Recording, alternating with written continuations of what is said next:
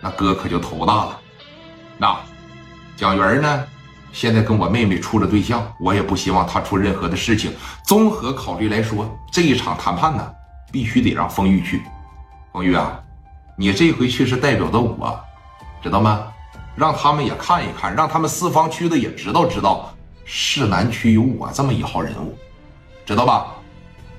放心吧，哥，啊，我指定不能给你丢脸。那如果对面提条件的情况下，我还是保持跟你一样的态度，啥也不答应。那，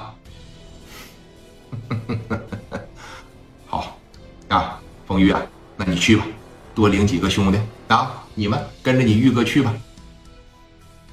刘丰玉亲自挑选了几个老弟，啊，其中有两个。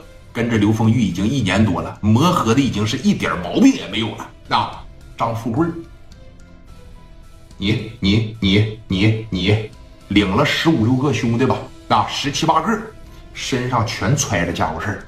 聂磊他们打仗不太乐意用这五连发，比较愿意用这东西。啊，谁也不服，内心就是不服劲儿。刘丰玉后边揣着一个这个，张富贵。后边拿个小三角扎，其他兄弟腰里边基本上全憋着一把这东西，直接奔着四方区就去了。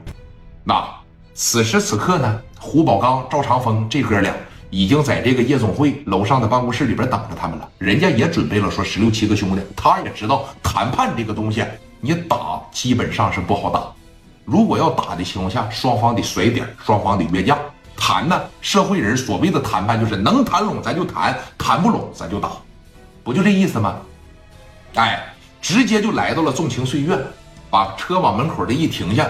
刘丰玉这一把是带领着谁呀？是是是代表着谁呀？是代表着聂磊。今天穿的说也是格外的板正啊。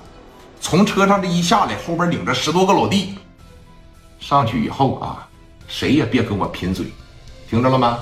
如果说对方始终压着咱一头，该往起窜往起窜，该他妈往起蹦往起蹦。别让他们以为说磊哥手底下没兄弟，都听明白了吗？放心吧，玉哥，那指定不能给你丢脸。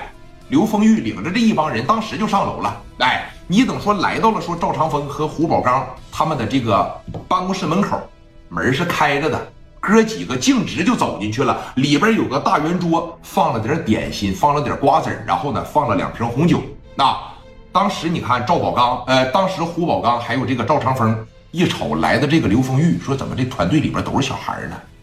刘丰玉那也年轻啊，啊，后边这十多个也是二十五六岁，最大的二十七八岁，那全是少壮派啊。刘丰玉当时这一进来，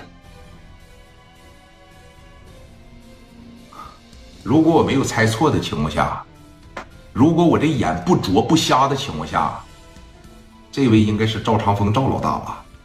这位应该是胡宝刚胡老大吧？啊，你好，当时把手就伸过去了，咱别有失风度，连个手也不握，像咋地似的，是吧？这一过去，那赵长风啪嚓就站起来了，瞅着刘丰玉盯了有十多秒钟的时间，刘丰玉这个手始终就没缩回来，那意思是什么呀？